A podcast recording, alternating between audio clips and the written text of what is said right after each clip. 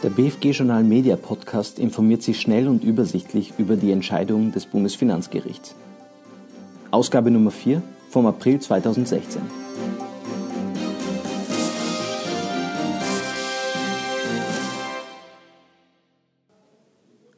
Diesmal ist Gerhard Steiner im BFG Journal zu Gast. Der Executive Director eines internationalen Prüfungs- und Beratungsunternehmens über die Geburtsstunde der PEPS-Idee, die Panama Papers und die Rolle Österreichs. Hören Sie einen kurzen Ausschnitt aus dem Interview. Eine Frage für Sie als Experte zur Verrechnungspreisproblematik. Die kann ja in biomultilateralen Fällen derzeit oft nur über eine komplizierte und langwierige Verständigungsverfahren laufen. Sehen Sie hier Verbesserungs- oder Effizienzsteigerungspotenzial? Ja, nach äh, einigen Jahren in dem Bereich oder vielen Jahren in dem Bereich äh, gab es viele Gespräche mit Ministerium, mit Fachabteilungen, hier etwas zu tun. Äh, es ist meines Wissens etwas im Gange, so erste Initialzündungen, wenn ich so sagen darf, habe ich sicher damals noch äh, irgendwo dazu beigetragen, dass die Ideen in die Richtung gehen. Und dem Vernehmen nach soll es also heuer zu Verbesserungen kommen in der Organisation und damit auch in der mhm. praktischen Umsetzung für Unternehmen und damit einer schnelleren Bereinigung von internationalen Verrechnungspreiskonflikten. Sonderklassegebühren im Blickwinkel der außergewöhnlichen Belastung. Melanie Kittel vom Finanzamt Linz beschäftigt sich im Schwerpunkt der Aprilausgabe des BFG-Journals mit der Abzugsfähigkeit von Heilbehandlungskosten bei Inanspruchnahme der Sonderklasse. Diese erfordert jedoch triftige medizinische Gründe. Liegt beim Abgabepflichtigen eine Krankheit vor, so sind jene Kosten als außergewöhnliche Belastung abzugsfähig, die der Heilbehandlung dienen. Höhere Aufwendungen als solche, die von der gesetzlichen Krankenversicherung gedeckt sind, sind nur dann berücksichtigungsfähig, wenn sie aus triftigen medizinischen Gründen anfallen und ohne die teure Behandlung erhebliche gesundheitliche Nachteile zu erwarten wären Fraglich ist, ob Aufwendungen aus der Inanspruchnahme der Sonderklassengebühren unter diesen Gesichtspunkten anstatt einer Behandlung auf der allgemeinen Gebührenklasse als außergewöhnliche Belastung abzugsfähig sind. Die Sonderklasse unterscheidet sich von der allgemeinen Gebührenklasse durch eine höheren Ansprüchen entsprechende Verpflegung, eine bessere Ausstattung der Krankenzimmer und eine geringere Bettenanzahl in den Krankenzimmern. Hinsichtlich der medizinischen Versorgung sollte beziehungsweise dürfte sogar, auch wenn dies sich am Rande der Legalität bewegenden Realität widerspricht, kein Unterschied zwischen Patienten der Sonderklasse und jenen der allgemeinen Gebührenklasse bestehen. Aufwendungen, die beispielsweise Sonderklassengebühren, die einem Steuerpflichtigen für seine medizinische Betreuung erwachsen und die, die durch die gesetzliche Krankenversicherung gedeckten Kosten übersteigen, können jedoch dann zwangsläufig erwachsen und somit als außergewöhnliche Belastung abzugsfähig sein, sofern die höheren Aufwendungen aus triftigen medizinischen Gründen, die gesetzlichen Vorgaben nicht widersprechen, anfallen. Diese triftigen medizinischen Gründe müssen in feststehenden oder sich konkret abzeichnenden ernsthaften gesundheitlichen Nachteilen bestehen, die ohne die mit höheren Kosten verbundene medizinische Betreuung eintreten würden. Sachbezugsbewertung von zur Privatnutzung überlassenen Vorführkraftfahrzeugen. Martin Kuprian vom BFG beschäftigt sich mit der Sachbezugsbewertung bei von einem Kfz-Händler an seine Arbeitnehmer zur Privatnutzung überlassenen Vorführkraftfahrzeugen.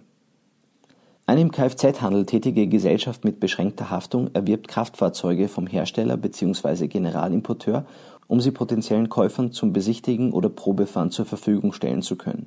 Es handelt sich dabei um Neufahrzeuge, die, mit bestimmten Einschränkungen, auch den Arbeitnehmern zur Privatnutzung überlassen werden werden Neufahrzeuge, die vom Händler für Vorführzwecke angeschafft werden, den Arbeitnehmern zur Privatnutzung zur Verfügung gestellt, ist ein Sachbezug von 1,5 Prozent der tatsächlichen Anschaffungskosten einschließlich Umsatzsteuer und Normverbrauchsabgabe anzusetzen.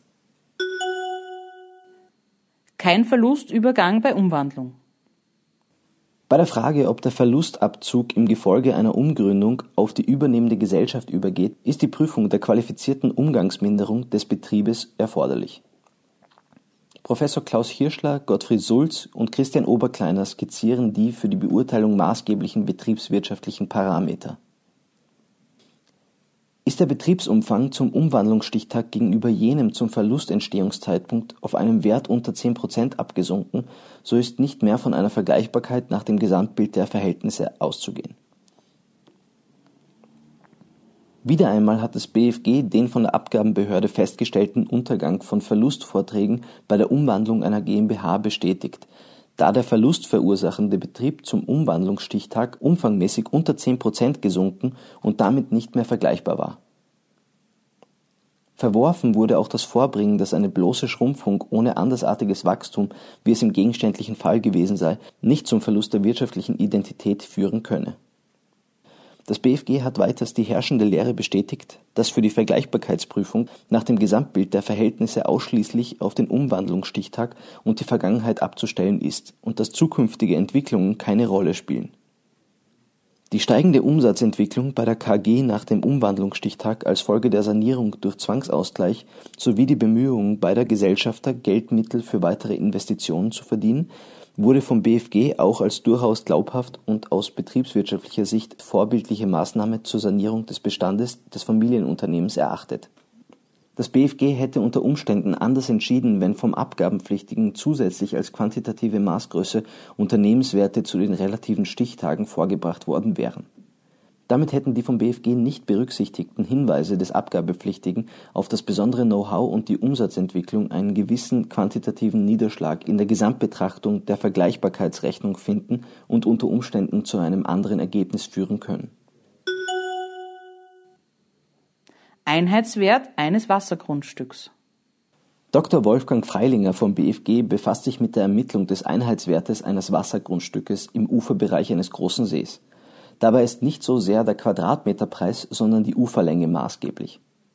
Nach Ansicht des BfG ist bei der Bewertung eines Wassergrundstückes im Uferbereich eines großen Sees nicht der Preis pro Quadratmeter das wesentliche preisbestimmende Merkmal, sondern neben dem ungehinderten Zugang zum See die Möglichkeit der Nutzung des Uferbereichs. Im Vergleich zum Vergleichsgrundstück wurde daher die Uferlänge und nicht die Anzahl der Quadratmeter als ausschlaggebende Größe für die Bewertung angesehen. Zurückziehen eines Antrages auf Unterbleiben einer Beschwerdevorentscheidung. Ingrid Gumprecht von der Großbetriebsprüfung Linz schildert einen Fall der Unzuständigkeit des BFG bei Zurückziehen eines Antrags auf Unterbleiben einer Beschwerdevorentscheidung. Wird in einer Bescheidbeschwerde das Unterbleiben einer Beschwerdevorentscheidung beantragt und die Beschwerde binnen drei Monaten ab ihrem Einlangen dem Verwaltungsgericht vorgelegt, ist das Verwaltungsgericht zuständig. Fraglich ist, ob eine Zurückziehung des Antrags auf Unterbleiben der Beschwerdevorentscheidung möglich ist und ob danach das Verwaltungsgericht zuständig bleibt. Der Antrag auf Unterbleibung einer Beschwerdevorentscheidung ist ein rückziehbarer Antrag. Die Rückziehung des Antrags ist allerdings nur innerhalb der dreimonatigen Frist möglich mit der Rückziehung des Antrags geht die Zuständigkeit vom BfG wiederum auf die Behörde über. Es ergibt sich aus dem Antrag auf Unterbleiben der Beschwerdevorentscheidung kein Rechtsanspruch auf Unterbleiben einer Beschwerdevorentscheidung